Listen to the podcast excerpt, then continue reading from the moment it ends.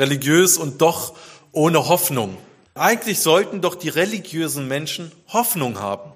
Ja und nein. Weil wir müssen einmal schauen, was religiös auch bedeutet, was ein religiöses Leben bedeutet. Ja, in der Zeit beispielsweise, wo ich in Indien war, habe ich sehr viele Hinduisten kennengelernt. Und als ich mit ihnen über das Leben sprach, aber auch über das ewige Leben und das Leben nach dem Tod, musste ich feststellen, dass sie nicht wirklich eine feste Hoffnung hatten. Sie hatten zwar die Hoffnung, dass sie vielleicht in einem neuen Leben wiedergeboren werden, aber sie wussten nicht genau in was. Als ich dort war, beispielsweise in der Geburtsstadt des Hinduismus in Varanasi, und ich den Menschen in die Augen geschaut habe, musste ich feststellen, dass da so eine Traurigkeit irgendwie herrschte. Und ich dachte mir, eine Religiosität oder eine Religion muss doch mehr Hoffnung und mehr Freude ausstrahlen. Und stattdessen habe ich da eher Trauer gesehen, Leere. Aber auch in Deutschland sagen viele Menschen, dass sie religiös sind. Ja, wir haben in Deutschland das ja, berühmte Christentum. Wir glauben an Jesus sagen viele Menschen. Und sie werden als Kind getauft, sie wachsen religiös auf, gehen zur, zur Konfirmation oder Kommunion und sie leben eine gewisse Religiosität. Aber auch wenn wir sie fragen, müssen wir feststellen, dass sie teilweise gar nicht wirklich an Jesus und das, was Jesus gesagt hat, glauben. Und wenn wir mit ihnen über das Leben nach dem Tod reden, sagen sie, ja, wir wissen doch gar nicht, was kommt. Und wir merken, das Christentum in Deutschland oder die Religiosität in Deutschland ist eher zu einer Tradition geworden. Manche gehen in die Kirche, viele lassen sich taufen, aber man fragt sich, warum. Ein Freund von mir, ein guter Freund, der war in der orthodoxen Kirche. Er war sogar Messdiener. Und das war total interessant. Er war sehr engagiert. Und er ist zu den Priestern gegangen und hat ihnen sehr, sehr viele Fragen gestellt. Und irgendwann hat es ihm gereicht, er hat gesagt, ich möchte mehr über Gott erfahren. Und ich fliege ins Kloster in die Türkei. Und ist ins Kloster geflogen in die Türkei und hat dann dort mit den, sage ich mal, mit den Priestern geredet. Und er hat sie gefragt, was kommt nach dem Tod? Wie kann ich Vergebung meiner Sünden bekommen? Und die haben gesagt, ja, du musst beichten. Du musst, du musst deine Sünden bekennen. Und dann sagt er, ja, was passiert denn, wenn ich im Flieger sitze und vielleicht gerade sündige Gedanken habe und da ist kein Priester? Und das Flugzeug stürzt ab. Was ist dann? Und dann sagt der Priester, dann ist das so. Und das war für meinen Freund sehr, sehr bewegend, weil er wirklich auf der Suche war nach Gott. Weil er wirklich auf der Suche war, Vergebung seiner Sünden zu erlangen, ein Leben mit Gott zu leben aber dass dieses Leben sich an eine Person gebunden hat oder vor allem an Priester gebunden hat. Religiös und doch ohne Hoffnung. Wir merken, Religiosität kann uns höchstwahrscheinlich keine feste Hoffnung geben. Kann uns keine Hoffnung geben. Und deswegen möchte ich mit euch heute eine Bibelstelle betrachten, wo es auch um einen religiösen Menschen geht. Und dieser Mensch war nicht nur religiös, sondern er war auch wohlhabend. Und deswegen kann es sehr gut auch in unsere Zeit hineinpassen. Weil wir in einer Zeit leben, wo wir sehr wohlhabend sind in Deutschland. Und dass wir sehr viel Religiosität leben. Bevor wir zu dieser Textstelle kommen, möchte ich mit euch gemeinsam erstmal in das Leben von Jesus gehen. Dass wir uns einmal vorstellen und uns einmal in die Situation begeben, dass wie Jesus hier auf dieser Erde gelebt hat. Und wir müssen uns vorstellen, Jesus war ein Mann, der angefangen hat, etwa mit 30 Jahren zu predigen. Und seine Predigten und seine Worte haben so einen Einfluss genommen in Israel auf die Juden, dass es ganz schnell dazu kam, dass die Menschen sich um ihn geschart haben. Und dass Menschen sich gefragt haben, wer ist dieser Jesus? Wer ist dieser Mann, der diese Worte spricht, die zu Herzen gehen und nicht nur die zu Herzen gehen, sondern der Menschen gesund macht und heilt. An einer Stelle im Johannesevangelium heißt es sogar, alle Welt läuft ihm nach. Also es war unglaublich, dort wo Jesus aufgetreten ist, haben sich Menschen zusammengefunden und haben diesem Jesus Gehör geschenkt. Und die ersten Predigten, die Jesus gebracht hat, da hat er gesagt, tut Buße und bekehrt euch. In anderen Worten, ändert euer Leben, ändert euer Denken und kehrt von eurem bösen Weg um. Und glaubt an das Evangelium. Jesus hat vom ewigen Leben gesprochen. Er hat gesagt, wer an mich glaubt, der hat das ewige Leben. Das waren Worte, die zu der damaligen Zeit nicht bekannt waren. Weil die Religiosität der Juden bestand darin, die Gesetze zu halten, die Gebote von Mose. Und da kam jetzt Jesus, der sagt, ich erfülle das Gesetz und wer an mich glaubt, der hat das ewige Leben. Und das war etwas, was manche zum Anstoß war und für manche eine Hoffnungsbotschaft, weil er gesagt hat, wer an mich glaubt, der hat das ewige Leben. Denn Jesus verspricht etwas, was gewiss ist über diesen Tod hinaus.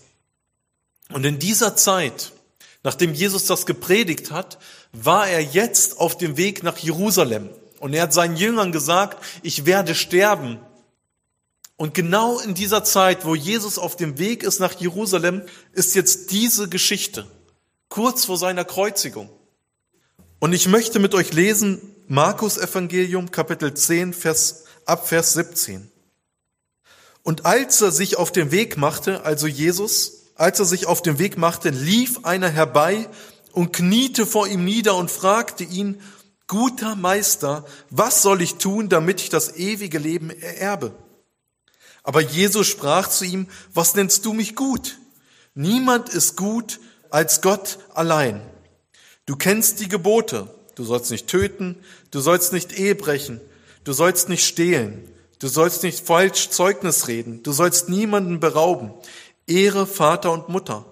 Er aber sprach zu ihm, Meister, das habe ich alles gehalten von meiner Jugend auf. Und Jesus sah ihn an und gewann ihn lieb und sprach zu ihm, eines fehlt dir.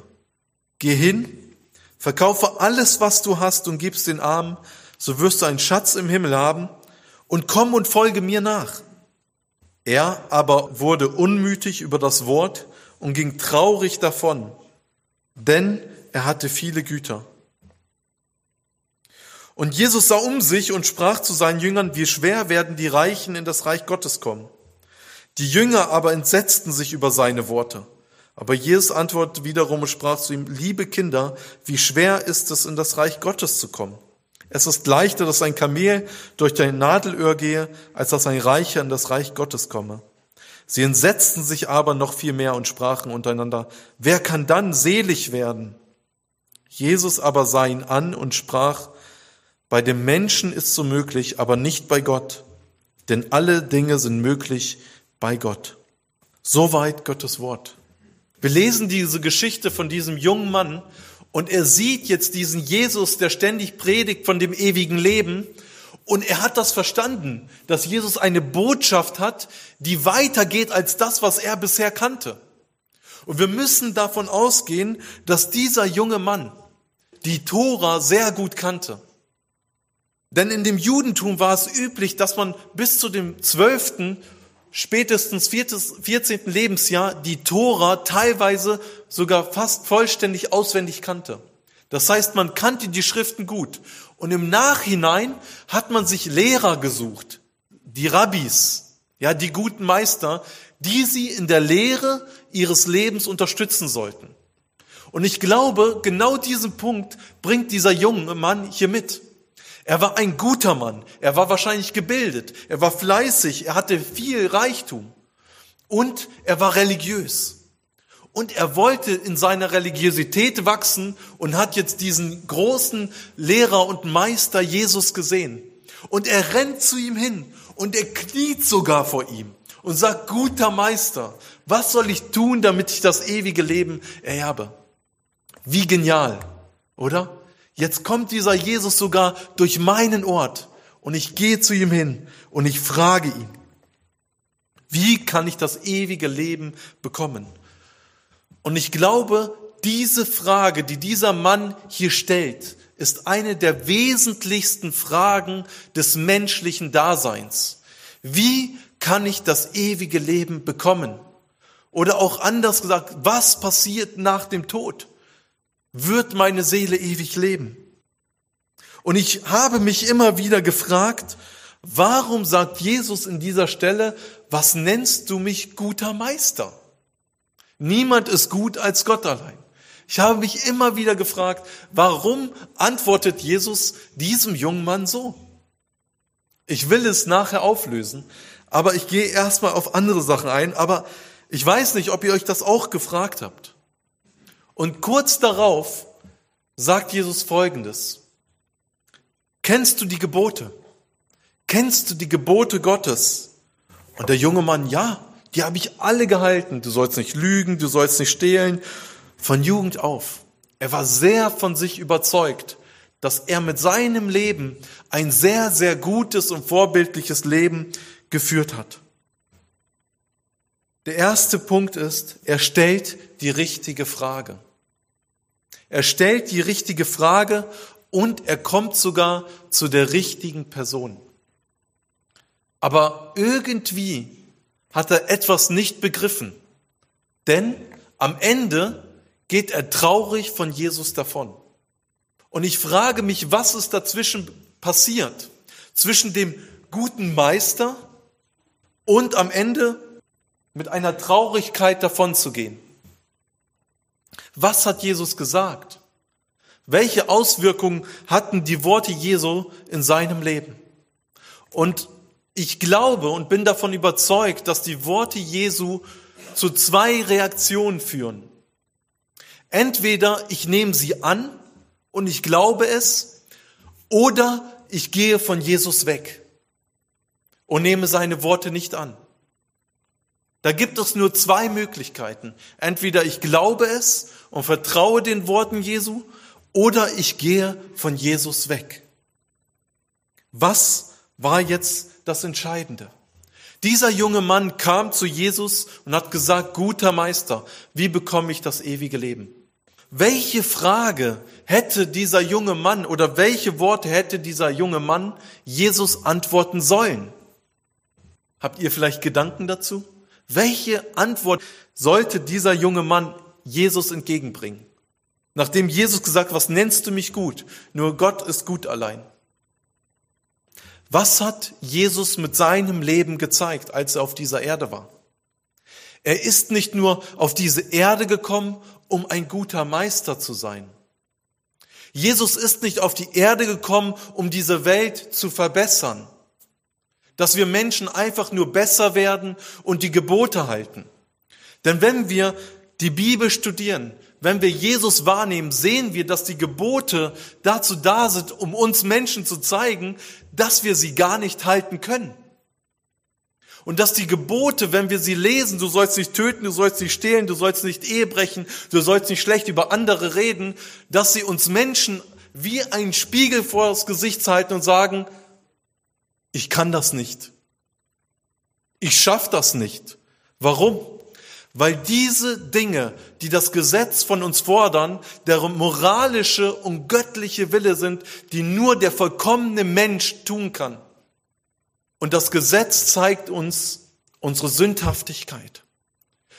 Und im Gegenteil zu dem, dass es uns fördern soll, gut zu sein, zeigt es uns, wir sind verloren und wir sind getrennt von Gott. Ja, die Bibel sagt, wir sind Sünder. Und manche haben eine falsche Vorstellung davon, wer wir sind, wer der Mensch ist. Und sie sagen, Sünder, ein Sünder ist, der lügt. Ein Sünder ist, der stiehlt.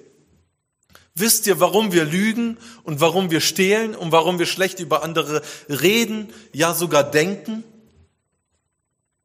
Weil wir von Gott getrennt sind weil nach dem Sündenfall eine Trennung zwischen Gott und dem Menschen entstanden ist und der Mensch sich von Gott entfremdet hat und nicht mehr Gottes Willen tun kann. Die Bibel sagt, wir sind allesamt Sünder und ermangeln die Herrlichkeit, die wir eigentlich bei Gott haben sollten.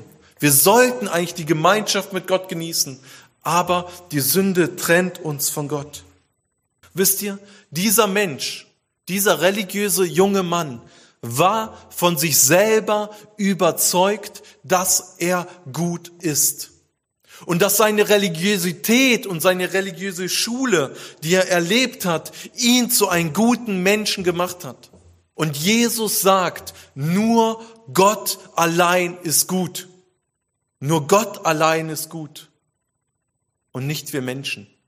Und das ist eine Aussage, wenn es falsche Leute vielleicht sehen und hören, die werden mich kritisieren. Weil wir hören es überall, der Mensch ist gut. Aber die Bibel sagt, der Mensch ist nicht gut. Er ist ein sündiger Mensch. Er hat ein sündhaftiges Wesen. Und deswegen brauchen wir Rettung und deswegen brauchen wir Vergebung unserer Sünden. Dieser junge Mann steht vor Jesus Christus und nennt ihn guter Meister. Er nennt ihn guter Meister. Wisst ihr, was er auf die Antwort von Jesus hätte antworten sollen? Du bist doch Gott. Du bist doch Gott. Und du bist derjenige, dem ich folge. Du bist derjenige, an den ich glaube. Und du bist gut. Er hat es nicht begriffen, wer Jesus wirklich ist. Denn Gott höchstpersönlich stand vor ihm und hat ihm das Leben angeboten. Er hat gesagt, verkaufe alles, was du hast und gib es den Armen und komm und folge mir nach. Hätte dieser junge Mann erkannt, dass Gott vor ihm steht und ihm diese Antwort gibt, hätte er gesagt, es ist mir total egal, was ich habe. Jesus steht vor mir, Gott höchstpersönlich, er wird mich versorgen, er wird mich tragen, er wird mich durchs Leben führen. Versteht ihr? Wenn wir eine Begegnung mit dem lebendigen Gott haben, wird alles andere, was uns umringt, zu nichts, weil Gott vollkommen ausreicht. Und genau das hat dieser junge Mann nicht verstanden. Denn wenn unser Herz besetzt ist mit Dingen, werden wir Gott nicht erkennen. Und sein Herz hing eher am Reichtum und an seinen eigenen Werken. Und liebe Gemeinde, liebe Zuschauer, das ist ein ganz, ganz großes Problem Kinder gläubiger Eltern. Weil sie wachsen mit einer christlichen Erziehung auf. Sie wachsen mit einem christlichen Weltbild auf, aber sie haben Jesus Christus nicht wirklich erkannt. Sie haben nicht erkannt, dass er der Gott ihres Lebens ist. Ja, Jesus ist der Gott meines Vaters und vielleicht auch sogar meines Bruders und meiner Schwester. Aber Jesus will dein persönlicher Gott sein. Und so leben viele junge Menschen in einem Trugschluss, dass sie bekehrt und wiedergeboren sind, aber sie sind es nicht. Ich hatte vor einigen Jahren, ich mache ja Jugendarbeit, ich hatte vor einigen Jahren eine junge Dame bei uns in der Jugendgruppe. Und sie war total fleißig dabei. Sie war immer da. Sie hat gebetet. Sie hat Dinge aus der Bibel gesagt. Aber wisst ihr, irgendwann nach einer Predigt kam sie auf mich zu und hat gesagt, Edgar, heute habe ich erkannt, dass ich gar kein Kind Gottes bin. Und ich musste erst mal schlucken, weil ich dachte, hä, du gehst so lange in die Gemeinde, du hast das getan und du hast so fromm gelebt und so religiös. Und durch eine Predigt ist ihr bewusst geworden, sie ist kein Kind Gottes. Sie ist nicht wiedergeboren. Sie hat keine klare Bekehrung und Wiedergeburt in ihrem Leben erlebt, sondern sie ist immer mitgegangen, weil es ihre Eltern wollten, weil es die Geschwister gesagt haben, ja, weil die Freunde doch dort waren. Und sie kam dann zu mir und hat gesagt, Edgar, ich kann es auch noch nicht meinen Freunden sagen. Kannst du bitte für mich beten, für die und die Person, weil wir haben einen Gebetskreis und ähm, ich kann nicht für diese Person beten. Und sie ist dann auch eine Zeit lang nicht mehr zum Gottesdienst gekommen, nicht mehr zur Gemeinde. Aber wir haben für sie gebetet. Und ich fand es gut, dass sie diesen Schritt für sich erkannt hat. Dass sie sich das auch eingestanden hat. Und nach knapp einem Jahr stirbt ihre Oma. Und zum ersten Mal ist sie mit dem Tod konfrontiert. Und sie fragt sich, welche Hoffnung habe ich nach dem Tod? Was passiert mit mir, wenn ich heute sterbe? Und sie ruft mich abends um 10 Uhr an und fragt, ob ich kommen kann. Ich fahre rüber und wir reden. Ich habe sie auch gar nicht, ich bin gar nicht auf Bekehrung oder auf das Leben, eine Lebensübergabe eingegangen, sondern ich habe einfach nur mit ihr geredet, mit ihr gebetet, ihr Trost geschenkt und dann wollte ich gehen. Und dann sagt sie, ja, du kannst mich doch so jetzt nicht hier lassen. Ich brauche Jesus. Ich brauche diese Hoffnung nach dem Tod. Ein Mann saß im Gottesdienst und nach der Predigt kam er in die Seelsorge. Und er war katholisch geprägt und er hat gesagt, er hat so viel gebetet. Und er ist sogar zu den Priestern gegangen und hat sehr religiös gelebt und gut gelebt. Und er war auch überzeugt von sich, dass er einigermaßen gut ist. Natürlich hat er hin und wieder mal ein paar Dinge getan, die nicht so gut waren, aber er hat sie immer bekannt, auch beim Priester und hat gebetet. Aber er hatte keinen Frieden und er hatte keine Hoffnung. Und er kam nach der Predigt in den Seelsorgeraum und wir haben über die Hoffnung in Jesus Christus geredet. Und dieser Mann hat zum ersten Mal begriffen, dass die Rettung und dass die Hoffnung nicht in ihm liegt und auch nicht in seinem guten und frommen Leben, nicht in seinen Werken, wie er bisher gelebt hat, sondern allein in Jesus Christus. Und er hat erkannt, dass Jesus Christus für ihn genau auf die Erde kam. Genau deshalb, weil wir Menschen es nicht durch unsere eigene Religiosität schaffen, sondern nur durch den Glauben, was Jesus Christus für uns am Kreuz getan hat. Nämlich, dass er auf die Erde kam, für uns gestorben ist und sein Blut vergossen hat. Er hat alles getan, damit wir leben können, damit wir Vergebung haben können. Jesus ist nicht nur irgendein Zusatz in deinem Leben, damit du jetzt gut leben kannst. Nein, er ist dein Leben oder er ist nichts in deinem Leben. Entweder er ist alles in deinem Leben oder er ist nichts in deinem Leben. Und wenn du auch als Christ immer wieder auf deine Hoffnung baust, dann verachtest du das Kreuz Christi. Wenn du auf deine Werke baust, dass deine Religiosität dich voranbringt, dass deine Heiligkeit dich voranbringt, dann verachtest du das, was Jesus Christus für dich am Kreuz getan hat. Weil dann brauchst du es nicht. Aber ein Mensch, der erkennt, dass ich nichts dazu tun kann, der kommt zu Jesus und empfängt ewiges Leben. Und es liegt manchmal daran, dass wir eine falsche Vorstellung haben von Gott. Dieser junge Mann hat eine falsche Vorstellung von Gott. Er dachte, er muss gut leben und Rechenschaft sein vor allem. Und er muss fleißig sein und arbeiten, sich seinen eigenen Reichtum anhäufen und sich selbst verwirklichen. Aber Jesus sagt, diese Art von Leben ist nicht ein Leben, das dich rettet und das dir ewiges Leben bringt. Deswegen leg es ab und komm und folge mir nach und lebe und vertraue mir. Ich weiß nicht, wie es dir geht, ob du vielleicht eine ähnliche Geschichte hast, dass du vielleicht fromm lebst, dass du vielleicht nach den Geboten lebst, dass du sogar betest, aber du hast keine Gewissheit. Du bist religiös und doch irgendwie ohne Hoffnung, weil du nicht weißt, was passiert, wenn du heute stirbst. Aber du musst nicht so bleiben, selbst wenn du ein hohes Alter hast. Wir hatten eine Frau vor einigen Jahren, eine ältere Frau, die ist schon jahrelang in die Kirche gegangen und die kam auch schon jahrelang zu uns in die Gemeinde und die hat jedes Mal gebetet.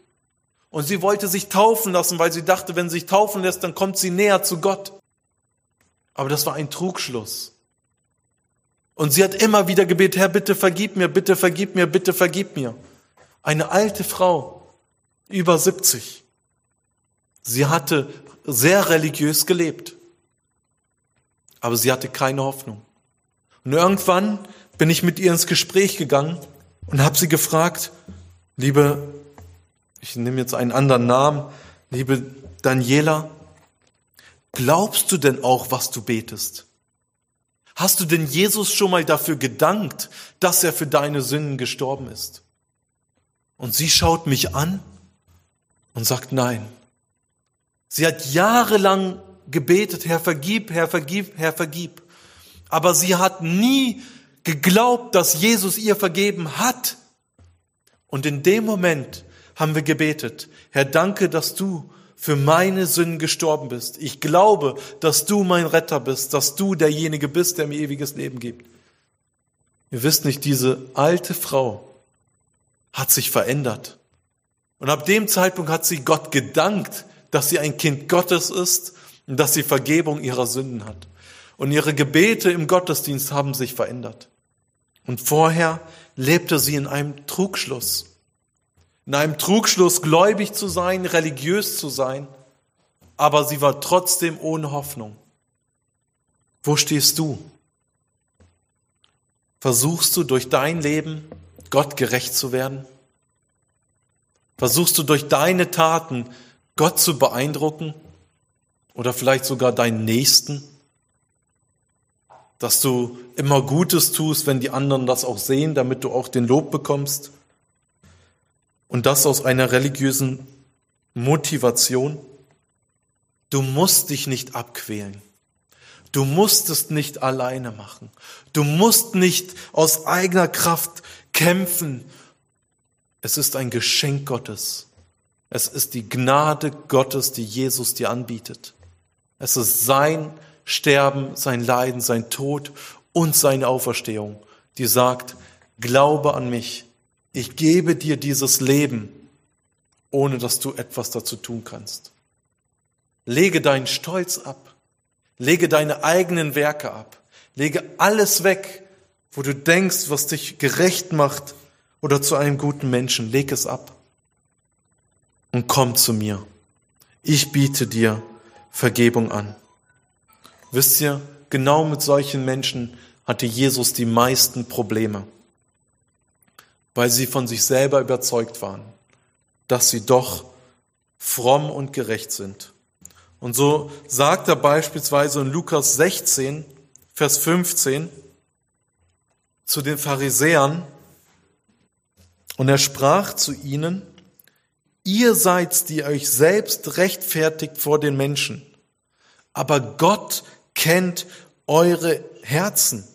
Denn was hoch ist bei den Menschen, das ist ein Gräuel vor Gott. Die Pharisäer waren sehr, sehr religiöse Menschen. Aber wisst ihr, was ihre hauptsächliche Motivation war? Hauptsache gut vor den Menschen dazustehen. Und wisst ihr, ich komme auch aus einer russlanddeutschen Gemeinde und ich kenne die russlanddeutsche Kultur auch sehr gut. Und ich glaube, dass wir ein ganz, ganz starkes Problem damit haben, vom Menschen gut dastehen zu wollen. Und wisst ihr, dass uns das in unserer Beziehung zu Gott hindern kann. Dass uns das sogar im Wege steht. Wisst ihr warum? Weil wir nicht mehr ehrlich sein können. Weil wir eine Maske aufsetzen müssen vor dem anderen, um zu rechtfertigen, dass wir doch heilig und fromm sind. Genau das hat Jesus am meisten verurteilt. Lasst uns wieder ehrlich werden zu uns selbst und sagen, Herr, ich kann es nicht. Aber Jesus, du bist alles, was ich brauche. Und deswegen bekenne ich dir meine Sünde. Komm du in mein Leben. Vergib mir. Denn unser Problem ist unsere Herzenshaltung zu Gott. Bei dem reichen Jüngling, sein Herz hing an seinen eigenen Werken, an seiner eigenen Kraft und an seinen guten Werken, die mit seinem Reichtum verbunden waren. Und deswegen konnte er Jesus nicht nachfolgen. Was ist es bei dir? Was ist es bei dir, das dich hindert, Jesus nachzufolgen? Jesus gibt dir eine Hoffnung über dieses Leben hinaus. Und er möchte es dir heute geben. Vielleicht sitzt du hier und merkst, dass Gott heute zu dir redet. Und du bist auf der Suche nach dieser Hoffnung, nach dem ewigen Leben. Ich möchte es dir anbieten. Du kannst nachher hinten in den Seelsorgeraum kommen. ist einfach hier hinten durch die hintere Tür geradeaus durch. Du darfst kommen. Und ich werde dir einfach nochmal erklären, was es bedeutet, an Jesus zu glauben und was er für dich getan hat. Wenn du keine Gewissheit deines Heils hast, wenn du religiös bist und doch irgendwie ohne Hoffnung. Jesus möchte dir diese Hoffnung und die feste Gewissheit schenken, denn er sagt, wer an mich glaubt, der hat das ewige Leben, selbst wenn er stirbt. Ich weiß, wenn ich heute hier durch die Tür gehe und mich ein Auto umfährt, ich bin bei Gott. Nicht, weil ich gut bin, sondern weil Jesus gut ist, weil er sein Leben für mich gegeben hat. Ich war vor einiger Zeit in Neuwied und ich habe da gepredigt und wisst ihr, was ich überwältigend finde? Nach der Predigt kam ein zwölf Jahre altes Mädchen und sie hat geweint. Sie hat geweint über ihre Sünden. Und wisst ihr, das hat mich irgendwie beschämt, weil ich dachte, warum weint ein zwölfjähriges Mädchen über ihre Sünden? Aber ich glaube, wenn Gott dein Herz bewegt, wenn du Jesus Christus erkennst in seiner Heiligkeit, in seiner Größe, dann kann sogar ein zwölfjähriges Mädchen, das gefühlt, menschlich gesehen, kaum gesündigt hat oder böse Taten getan hat, von Gott überführt werden, dass es erkennt, ich brauche Gott in meinem Leben, weil ich bin ohne ihn verloren. Und ich war überwältigt, wirklich, ich war überwältigt, dass Gott solche Wunder tut, dass Gott junge Menschen rettet und sie bewahrt vor vielen falschen Wegen. Aber sie zieht mit seiner Liebe. Du kannst religiös sein, wie mein Freund. Du kannst Messdiener sein, du kannst auch hier in die Gemeinde gehen, regelmäßig. Deine Eltern können gläubig sein. Aber es bedeutet noch nicht, dass du ein Kind Gottes bist. Mein Freund, nachdem er diese Antwort von dem Rabbiner bekommen hat, er hat sich das Neue Testament geschnappt und ist einfach in die Wüste gegangen und hat einfach darin gelesen. Und während er im Neuen Testament gelesen hat, kam er zu einer Stelle, die ihn einfach überwältigt hat.